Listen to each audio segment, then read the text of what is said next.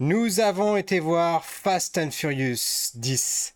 Nous allons découvrir en direct, euh, sans aucune préparation, ce que nous en avons pensé. C'est le café multiverse et ça commence maintenant.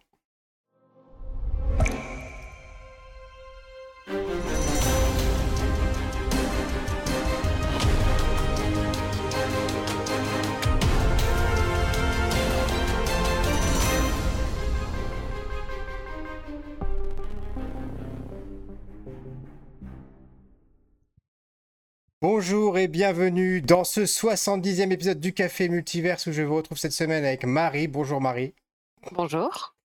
Voilà, on va vous parler euh, cette semaine donc du film Fast and Furious X, euh, qui est en fait le 11e film de la franchise puisqu'il y avait eu un spin-off avec euh, Hobbs and Shaw, avec Jason Statham et The Rock. Voilà.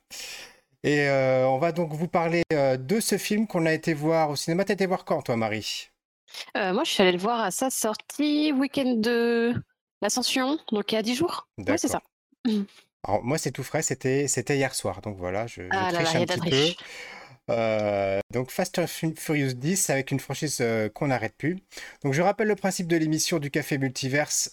pendant une première partie de l'émission, on va essayer de ne pas vous, vous divulgacher le film. Encore que je ne sais pas s'il y a vraiment des choses à divulgacher. on va essayer de ne pas rentrer trop dans les spoilers et de vous donner quand même un avis, euh, savoir si euh, il faut que vous alliez voir le film en fonction de, vos goûts, en fonction de, ce que vous avez déjà vu dans la franchise, etc. Et dans une deuxième partie, on va spoiler à mort, on va émettre des théories, voilà, euh, toutes ces choses-là. et sans... Mais sans transition, avant toute chose, on va commencer par se présenter. Marie, honneur à toi. Bonjour, donc vous commencez à me connaître un petit peu, Marie. Euh, dans une autre vie, j'étais archéologue. Dans ma vie actuelle, je reste une visiblement beauf catégorisée qui va avoir tous les Fast and Furious au cinéma. et alors, en ce qui me concerne, je suis responsable de communication euh, numérique pour une collectivité territoriale. Et avant ça, j'ai travaillé euh, dans l'événementiel. Voilà, j'ai fait des concerts et des festivals. Voilà, voilà.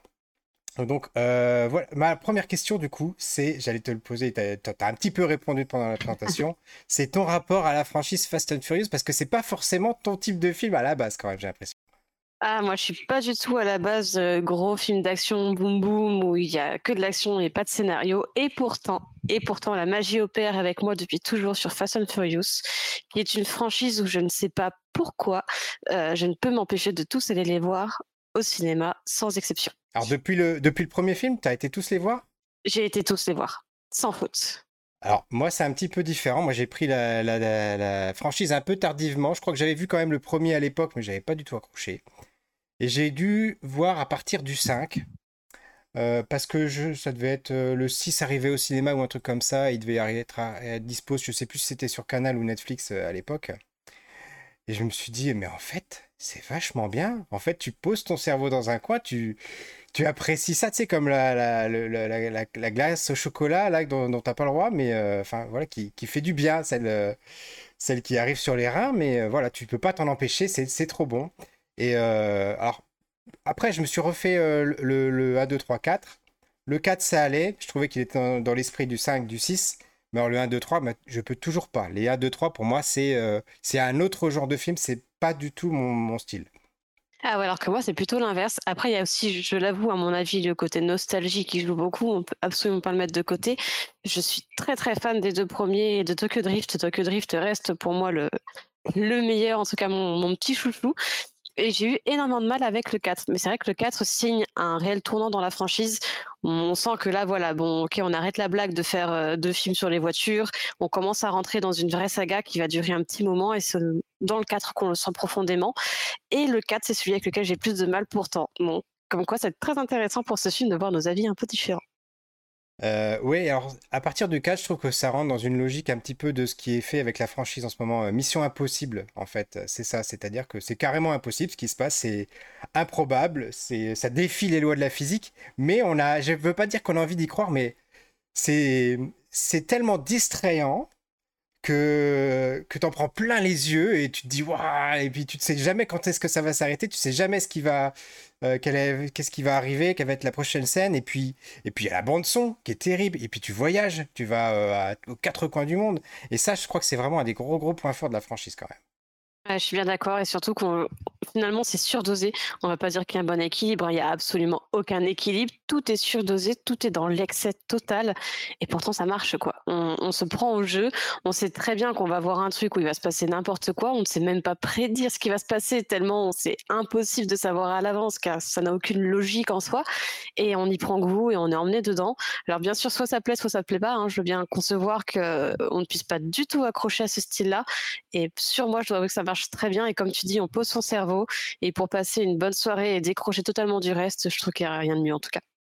Alors en plus, sur les, les franchises, enfin sur les derniers épisodes de la franchise, ils ont commencé à, faire un truc, c'est-à-dire que c'est devenu un petit peu le, le Hall of Fame du film d'action euh, moderne. Quoi. On retrouve tous euh, les, les, gros noms du film d'action. On a The Rock, Jason Statham, on en retrouve là euh, dans le dixième épisode, il y a Jason Momoa qui vient rejoindre euh, la, franchise. Dans le neuf, il y avait John Cena.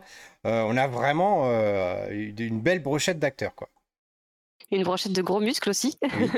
et ça fait un petit peu Marvel Universe, mais version Fast and Furious, où ils aiment bien récupérer des jolis noms, récupérer des, acteurs visuellement accrochants aussi, parce que faut le dire, hein, faut dire un, un, film se vend beaucoup sur son casting. Et là, je pense qu'il commence par faire un casting avant même d'écrire le film. C'est difficilement possible. Alors là, c'est vrai que, dans le 10, quand tu vois Alan Richson, je vais y arriver, euh, bon, je, peux comprendre que ça puisse plaire à certaines personnes, hein, parce que le mec, il est. Il déborde de partout, quoi. Enfin, il n'y a pas d'autre mot. C'était, euh, j'étais, j'étais surpris de le voir. Je n'avais pas regardé en fait trop le casting du film parce que moi, je savais que j'allais aller le voir de toute façon. Euh, j'avais envie de faire en plus une émission dessus, donc euh, ça tombe bien euh, qu'on la fasse ensemble. et puis voilà, enfin, je j'ai même pas regardé la bande-annonce non plus. J'avais pas regardé la bande-annonce, je voulais y aller. Moi, j'y allais. Même si j'avoue que j'ai pas du tout apprécié le 9. Alors là, je commence déjà à rentrer dans les choses. pour moi, le 9, il est arrivé dans une zone. Une zone il, avant, le film était toujours dans une zone rouge, tu vois, où, avec une limite qui dépassait pas d'irréel, d'impossible, mais il y avait toujours un soupçon de probable, tu vois, de, de, qui, qui, te faisait que ça, restait quand même. Euh, enfin voilà, c'était pas complètement fou, complètement euh, taré. Et, euh, et, là, je trouve que c'est à un moment donné dans le 9, et je vais quand même déjà un petit peu le dire, et dans le 10, c'est pareil, mhm. on a l'impression que c'est Scream qui, de, qui, au milieu du film, devient Scary Movie. On a l'impression que le film il va tellement loin qu'il s'auto-parodie lui-même, quoi. Oui, je vois ce que tu veux dire. Surtout que des fois, comme on dit, il n'y a absolument aucun dosage, ça va trop loin. Moi, là où j'ai tiqué, c'est quand ils sont quand même jusqu'à aller dans l'espace, hein, dans les épisodes précédents. Là, je me suis dit, bon, alors je veux bien que ce soit abusé, peut-être pas trop déconner non plus. Et finalement, je trouve qu'avec ce film-là, euh, ils sont redescendus un petit peu c'est toujours totalement abusé. Il y a des images qu'on voit dans la bande-annonce sans spoiler, mais le coup des hélicoptères, ça on le voit dans la bande-annonce. Euh, on sait très bien que la physique ne répond plus de rien. Et ça marche un petit peu mieux car malgré tout, c'est un petit peu plus équilibré que le précédent, même si encore une fois, on est dans l'abus total et il faut surtout pas réfléchir à si c'est possible ou non, parce que là, bah, on regarde pas le film en fait. Alors, je suis d'accord avec toi quand même. C'est vrai que le 9 était complètement abusé. Le 10 c'est un cran en dessous, même si pour moi il reste quand même, euh, il reste quand même encore trop, encore too much. Là, il faudrait qu'il redescende un tout petit peu pour que ce soit acceptable pour moi. Mais euh, là, ça reste encore trop. J'ai vraiment, euh, je me suis ennuyé. Je me suis ennuyé à un moment donné. C'était tellement too much que j'avais l'impression d'avoir, d'avoir pris la bouchée de trop, d'être pas bien, d'être malade, de me dire qu'est-ce que je fais ici, qu'est-ce que je regarde ce film, vraiment. Et il y a, euh, et, bizarrement, tu parles de la scène avec les hélicoptères, on va pas trop spoiler, mais les gens verront de toute façon. Bon, c'est pas surprenant de voir des hélicoptères dans un film d'action de genre. Mais à la rigueur, c'était une des, une des scènes, à la fin, je me dis, ah bah, voilà une scène qui rattrape un petit peu le niveau de ce que j'ai vu avant. C'est un petit peu plus dans l'esprit de ce qu'on avait vu, etc. Voilà. Euh, on parle un petit peu du scénario. Le scénario, en fait, c'est la suite directe de Fast and Furious 5. Euh, puisque on a euh, le personnage euh, de Jason Momoa qui est lié directement à l'intrigue du 5. On va pas trop en, trop en raconter dans cette partie-là. Et moi, c'est ce que j'aime aussi dans, dans, cette franchise, c'est que c'est tellement, tellement improbable. On a les, les, familles de mafieux qui se connaissent tous, qui ont tous une dent contre l'autre, l'ennemi de mon ennemi et mon ennemi et l'ennemi de mon ennemi. Enfin, je, voilà, c'est le gros bordel. Voilà. C'est ça, totalement. Euh, mais moi, ce que j'aime bien, c'est les petits clins d'œil qu'ils font en permanence aux épisodes précédents. Alors, je pense très clairement hein, que c'est absolument pas calculé. On n'a pas les mêmes équipes de scénaristes ni de réalisateurs à chaque fois, mais ils arrivent quand même à faire des petits liens entre chaque film, euh, à rappeler des choses, à revenir un peu en arrière, à faire des clins d'œil. Et ça, j'aime bien. Ça garde euh, un petit côté linéaire dans la saga malgré tout. Je trouve qu'ils s'en débrouillent pas si mal. Bon, quand on cherche et qu'on revient refouiller en arrière, on voit bien que ça tient pas très longtemps la route en termes de scénario mais ils le font quand même. Ils ont le mérite de, tenter de garder ces petits clins d'œil et de garder la saga plus ou moins uniforme. Et ça, j'aime bien. Et j'ai un peu plus ressenti dans cet épisode-là. On voit qu'on arrive à un aboutissement, mais les petits clins d'œil et les rappels qui étaient faits régulièrement étaient, étaient pas mal faits. Alors effectivement, il y a aussi beaucoup d'émotions parce que euh, le rappel à Paul Walker est assez présent dans le film, notamment tout au début du film. Et euh, j'avoue que j'ai été euh, très ému, moi, quand même, par le début du film. Hein. Euh, ils, ont vraiment amené ça de façon très intelligente. Et globalement, on va dire que pendant les peut-être quoi, 20, 30 premières minutes du film, toute la, partie qui se passe à Rome, qu'on voit là dans la bande-annonce, moi, j'ai accroché. Je me suis dit, ça y est, on est revenu sur les rails. on est descendu d'un cran. La franchise retrouve bah, ce qui a fait son succès. C'est gros, c'est fou, mais c'est ce qu'on a envie de voir. Et moi, j'ai passé un, premier quart, on va dire cinquième, un quart du film, vraiment, euh, c'est à apprécier à être là. Et eh ben là, tu, parlais tout à l'heure d'ennui par rapport au neuf. Et même le finalement le Hobbs euh, qui était sorti un petit peu des vagues où je ne l'ai pas trouvé particulièrement utile. Bon, voilà. Par contre, pour celui-ci, j'étais très étonnée à la fin du film, mais je m'attendais pas que ce soit déjà la fin, quoi. Je me suis regardée, je me suis dit ah ouais déjà j'ai pas du tout, du tout vu le temps passer. Euh, j'ai pas senti particulièrement de longueur, pas particulièrement d'ennui, et j'ai passé en fait un très bon moment tout le long. Pourtant deux heures et demie, ça me paraît un peu long. J'ai toujours un petit peu de crainte quand je vois des films de plus de deux heures, surtout pour un film comme ça. Je me suis dit mais il n'y a pas de scénario, qu'est-ce qu'ils vont pouvoir raconter? Et en fait, ça s'est très bien passé. Euh, on, se retrouve avec des personnages euh, haut en couleur. Moi, j'ai trouvé que la prestation de Jason Momoa, j'arrive pas à savoir si je la trouve géniale ou nulle. Je, il, campe un rôle qui est tellement. qu'on ne voit tellement jamais. Enfin, vraiment, il a une, façon d'interpréter, de jouer de, sur les dialogues, etc.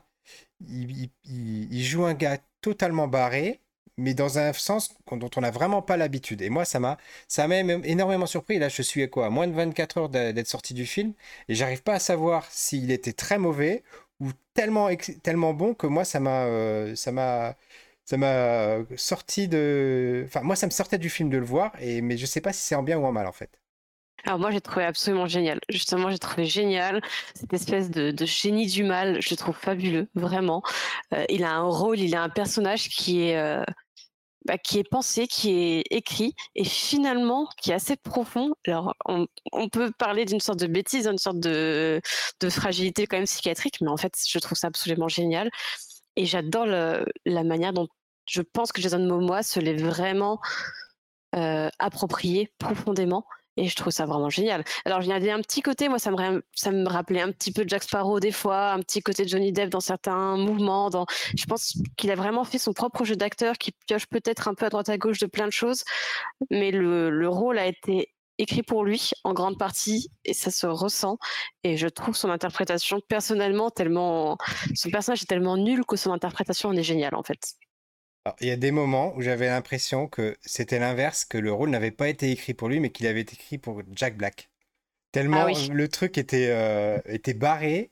J'aurais vu Jack Black dans le rôle, moi ça m'aurait pas étonné. Alors bien sûr, euh, côté muscle, ça n'aurait pas été, euh, il rentrait pas dans les cases. Ça colle moins. Mais euh, pour le reste, moi c'est ce que j'avais en tête en le voyant. Je me disais, mais c'est Jack Black en fait, version Jason Momoa sous sous sous hormones. Sous acide. voilà, c'est ça. Ouais, sous acide. Alors sous acide, c'est amusant que tu me dises ça parce que c'est ce que je me suis dit pendant tout le film. Je me suis dit les les gars, les, les scénaristes, ils auront même pas l'excuse de la grève des scénaristes pour leur film. Je sais pas ce qu'ils ont pris, mais euh, c'était vraiment très très costaud. Ça part complètement dans tous les sens. Et euh, à un moment donné, j'étais, euh, j'étais, mais comment ça, enfin, jusqu'où ça va aller, jusqu'où ça va s'arrêter, et jusqu'à la, jusqu'à, jusqu'à la fin, jusqu'à la dernière scène, ça ne s'arrête pas en fait. Ouais, exactement. Et après, ça, c'est à l'image aussi. Alors, on va continuer quand même sur le casting, mais dans le casting, moi, j'aimerais bien souligner la Abuelita, la grand-mère de Dom, qui est jouée par Rita Moreno, euh, qui est une, une actrice fabuleuse, une personne extraordinaire. très connu en Amérique latine, beaucoup moins connu en Europe, et j'étais super contente de la voir dans ce film. Moi, je trouve que Rita Moreno, elle reste encore une femme euh, merveilleuse, elle reste encore une très belle femme d'ailleurs. Et voilà, j'étais vraiment très très contente euh, de la voir. Je trouve que c'était un très joli clin d'œil de la voir mise là comme la grand-mère de Dom. Alors moi, c'est Charlize Theron que j'aime pas trop habituellement. Là, je la trouve, bah, c'est peut-être parce que je l'aime pas et qu'elle est dans le rôle de la méchante. Alors, je sais pas si c'est en, lien, mais je la trouvais, je la trouvais géniale dans, dans ce rôle-là et elle est, ça, cette froideur qu'elle dégage, c'est incroyable. Elle, est, elle est vraiment pile, trop, très très très juste quoi. Et Brie Larson, t'en as pensé quoi de la revoir là, enfin de la voir plutôt? Parce que je crois que c'est son premier rôle pour le coup dans les Fast and Furious. Euh, Brie Larson, euh, qu'est-ce qu'elle joue? Ah oui, bah alors moi j'ai toujours trouvé plus ou moins un petit peu effacée. Ouais, j'ai trouvé un peu insignifiante. C'est un peu dur, hein, mais ouais, j'ai trouvé un peu insignifiante. J'ai un petit peu du mal. Je comprends jamais trop ce qu'elle fait là à chaque fois. J'ai l'impression qu'elle-même ne comprend pas ce qu'elle fait là. Je sais pas. Donc euh, ouais, pas de commentaires particuliers. Elle dénote un petit peu parce qu'elle a beaucoup moins de charisme quand même que certains autres acteurs présents dans le film. Et il y a aussi John Cena. Bon, John Cena qui fait du John Cena, mais on aime tellement le, voir dans ces rôles-là. Enfin, il est, il, est génial, quoi. Enfin, je, ne sais pas comment dire, mais euh, il, a, il y a une sympathie qui se dégage de ce type. C'est incroyable. C'est ça, c'est ça. Non, non, John Cena, moi, je trouve que c'est le, clin d'œil euh, qu'ils aiment bien nous mettre et il est génial. Et moi, j'espère vraiment qu'il va pouvoir continuer sur cette route-là. Ça me fait plaisir de, de voir qu'il s'éclate, en fait. On voit qu'il prend plaisir et j'espère qu'il sera appelé pour un petit peu plus de films parce que vraiment, on voit qu'il aime ça et il fait bien son taf. Donc, j'espère qu'on le verra un petit peu plus. Ok. Et sans transition, je te propose qu'on passe tout de suite à la partie spoiler. En avant.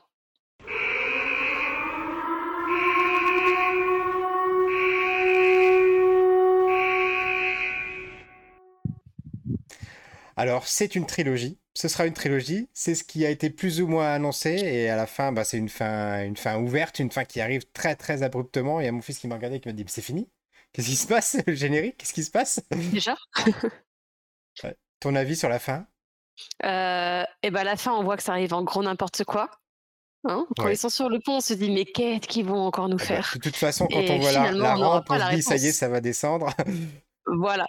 Et là, il y a 10 millions de, suppositions. On a quand même pour la fin, pour spoiler à fond, euh, l'apparition. Donc, on a visiblement le barrage qui est en train de péter, euh, un torrent qui arrive euh, en direction de Dom et de son fils, et juste à côté, on nous montre un sous-marin.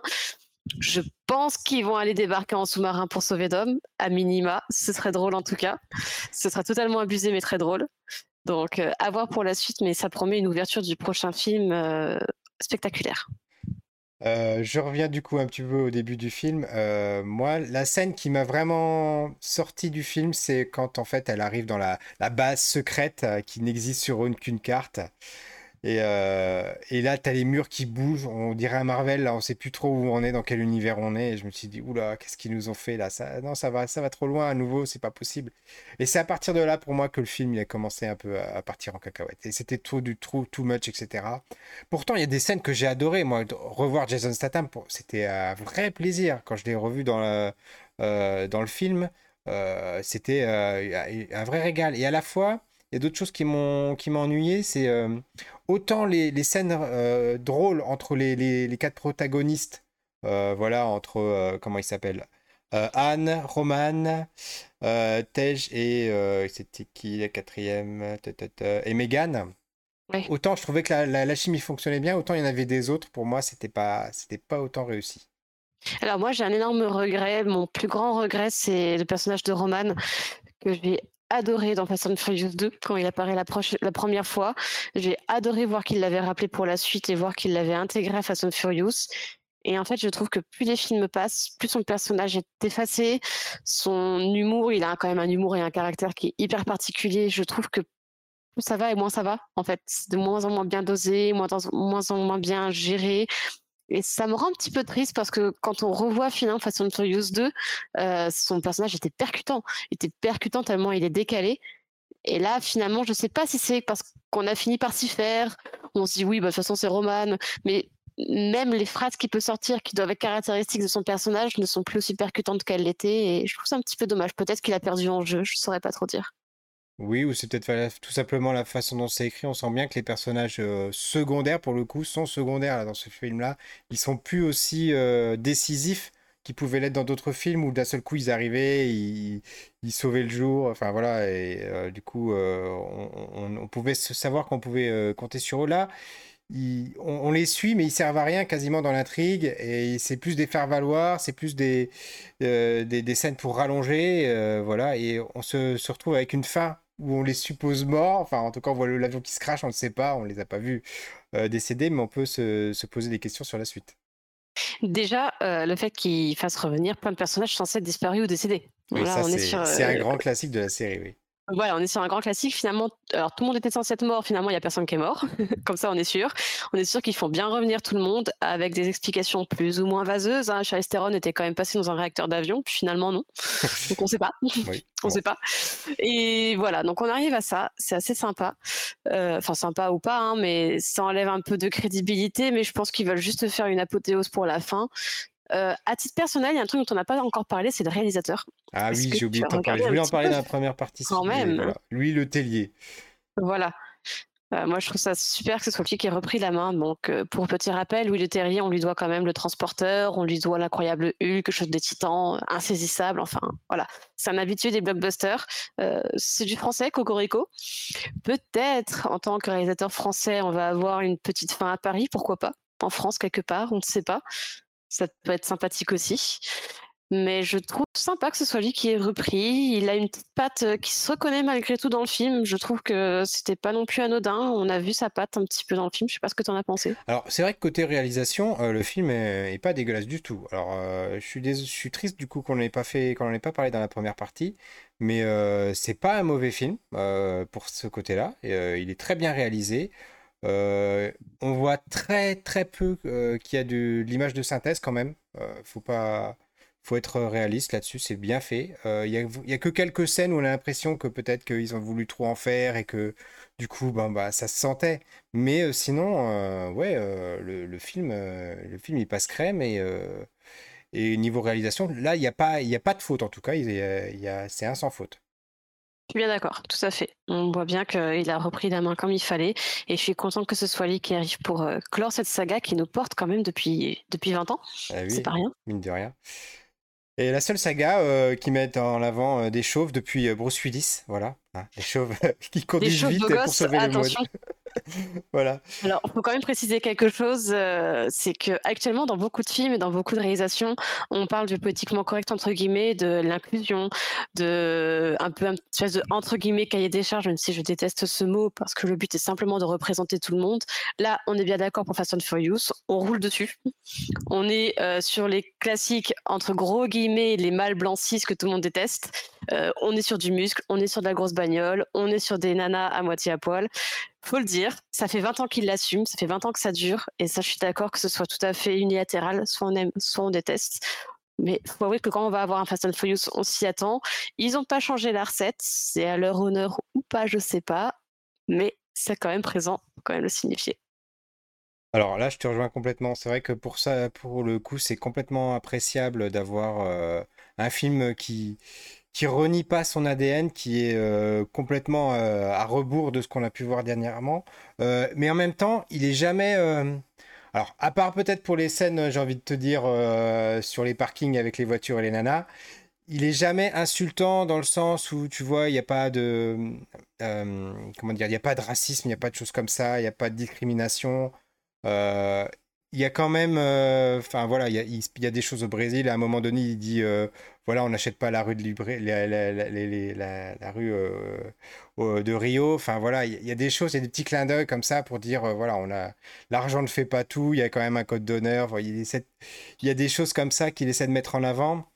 Et pour le coup, effectivement, c'est, je trouve que c'est c'est ça assume quelque chose, mais en même temps, euh, ça va jamais euh, insulter. Euh, enfin voilà, ce les, les, valeurs avec lesquelles on essaie de se battre de nos jours, quoi. Voilà, parce que même les femmes qui sont, on va dire, légèrement vêtues, on, ils nous font croire que c'est assumé en tout cas voilà donc du coup on peut se dire bon ben voilà elle a choisi d'être comme ça c'est son choix on le respecte et c'est pas c'est voilà c'est pas insultant quoi Non, il faut aussi ouvrir les yeux que si on va, enfin, malheureusement, heureusement, hein, euh, si on va au Brésil, Venezuela, si on va dans ces pays euh, sud-américains, euh, en effet, les femmes et les hommes, parce qu'il y a quand même beaucoup de, changements de sexe, de sexe aussi là-bas, sont tout à fait dans cet état d'esprit-là. Après, physiquement, c'est assumé de c'est pas insultant ni vulgaire euh, d'être en maillot de bain dans la rue entre guillemets il y a ça aussi.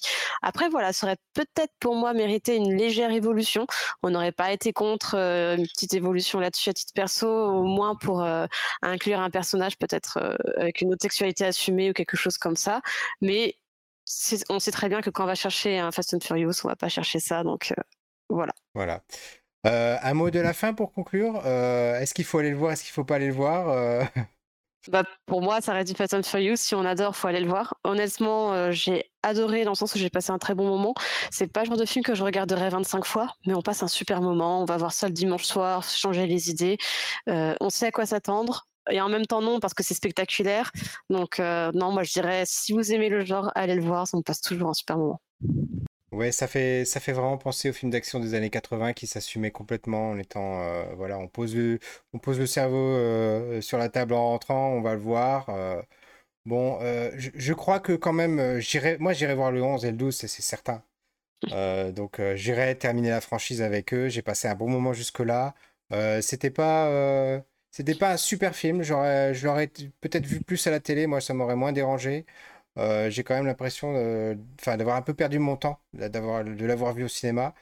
Euh, c'est dommage, je trouve vraiment qu'ils ils ont, une, ils ont une bonne recette. Là, il faudrait qu'ils redescendent encore d'un cran, comme je disais dans la première partie, euh, et ce serait, ce serait quand même plus appréciable pour tout le monde, pour eux, pour faire honneur à la franchise, pour finir dignement, en tout cas, le, le, film. Voilà. Et eh ben, on espère une suite un peu plus équilibrée, et ce serait parfait. Voilà. Et sans transition, les recommandations de la semaine. Marie, à toi l'honneur. Oui, à moi l'honneur. Eh bien, je voulais vous présenter quelque chose qui me tient à cœur, parce que là, on parle d'un recueil euh, qui mélange beaucoup de choses, un recueil qui est engagé. Donc, hop, voici mon fils de discussion. D'accord. Euh, donc euh, fait par Guillaume Carbonneau et Maël Carbonneau, qui n'est autre que son petit garçon. Il faut savoir que euh, Guillaume, depuis euh, des années, Guillaume qui est auteur, depuis des années, depuis la naissance de son fils, aime bien retranscrire, écrire et garder de côté les discussions qu'il peut avoir avec Maël, avec son petit garçon, qui sont parfois, comme on peut le savoir euh, pour ceux qui ont des enfants ou qui ont l'habitude d'être avec des enfants, un peu incongrus. On peut avoir des drôles de situations, on peut avoir des réflexions qui sortent de l'ordinaire. Et donc, il a noté ça pendant des années pour sortir ce petit recueil c'est un recueil participatif qui a pour but d'aider à financer euh, la lutte contre le cancer des enfants. Donc, il faut savoir que sur ce recueil, ils ne font absolument aucun bénéfice, car les bénéfices sont intégralement reversés à l'association Imagine for Margot, qui euh, s'occupe de la lutte contre le cancer des enfants. Et pour faire ce recueil, il a demandé à plusieurs artistes de participer. Donc c'est vraiment un, honneur, je trouve, euh, de, pouvoir euh, avoir entre les mains un superbe ouvrage participatif. Je vais montrer quelques dessins qui sont signés de plusieurs artistes différents. Par exemple celui-ci, signé de Anaïs. Hop, Jérôme par ici. Et voilà, à chaque fois avec euh, le petit échange très sympa qu'on peut voir entre Guillaume et son fils. Voilà, on a plein de, d'illustrations différentes. Donc c'est participatif, c'est pour la bonne cause et en plus on s'éclate parce que c'est absolument génial à lire. Donc euh, foncez. Et on vous mettra le lien euh, dans la description. Voilà. Euh, en ce qui me concerne, ma recommandation de la semaine, du coup je vais pouvoir en faire, aller la chercher sur Prime. Non, c'est pas sur Prime Vidéo pour cette fois-ci, c'est sur Paramount Plus. Je me suis pris un abonnement en Paramount Plus, j'ai longuement hésité et puis finalement je regrette pas du tout. Et ce sera, ma recommandation, c'est Mayor of Kingstone avec Jérémy Renner. Et ça rejoint en fait euh, exactement ce que tu disais par rapport à la franchise euh, des, Fast and Furious, euh, où, où ils s'assument depuis 20 ans. Et là, c'est un peu, un peu différent, en tout cas, comme point de vue. C'est-à-dire que Paramount Picture, tu sens bien que, que c'est une scène, enfin, une, un, moyen de streaming pour les républicains. Hein, c'est-à-dire que là-dedans, euh, il n'y a pas de wokisme, etc. Euh, on peut s'en féliciter ou non, ça c'est euh, chacun qui voit midi à sa porte. Mais ça montre une Amérique sombre, beaucoup plus dure, et, à la fois qui est jamais dans le, dans le comment, dans le J'ai gagné, etc. C'est-à-dire qu'on a vraiment des personnages dans cette série et dans d'autres qu'on a pu voir sur Paramount Plus, mais j'en parlerai dans d'autres émissions, qui sont confrontés à leurs propres contradictions, avec des mal alpha, etc., qui finalement bah, payent le prix d'être ce qu'ils sont. Et c'est une série très intéressante. donc Kingston, en fait, c'est une série, c'est une ville aux États-Unis qui comporte quatre prisons. Voilà.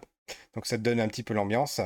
Et en fait, dans cette ville, bah, tout le monde est un petit peu euh, corrompu, pourri, mais c'est entre guillemets pour la bonne cause. Parce que sans ça, bah, ils n'arriveraient pas à faire tourner euh, les choses, ils n'arriveraient pas à faire tourner la ville, ils n'arriveraient pas à tenir les prisons, etc. Et, c'est vraiment une cocotte minute euh, qui s'apprête à exploser à chaque instant. Et c'est vraiment très passionnant comme série. J'ai fini la saison 1, je m'apprête à commencer la saison 2 et je vous la recommande chaudement. Voilà, voilà. À noter avec grand plaisir. En tout cas, Marie, je te remercie d'avoir euh, passé euh, cette émission euh, en ma compagnie. Et puis, bah, je te dis à très bientôt pour une prochaine émission. Et on vous dit à très vite pour un nouvel épisode du Café Multiverse. Ciao, ciao. À bientôt tout le monde.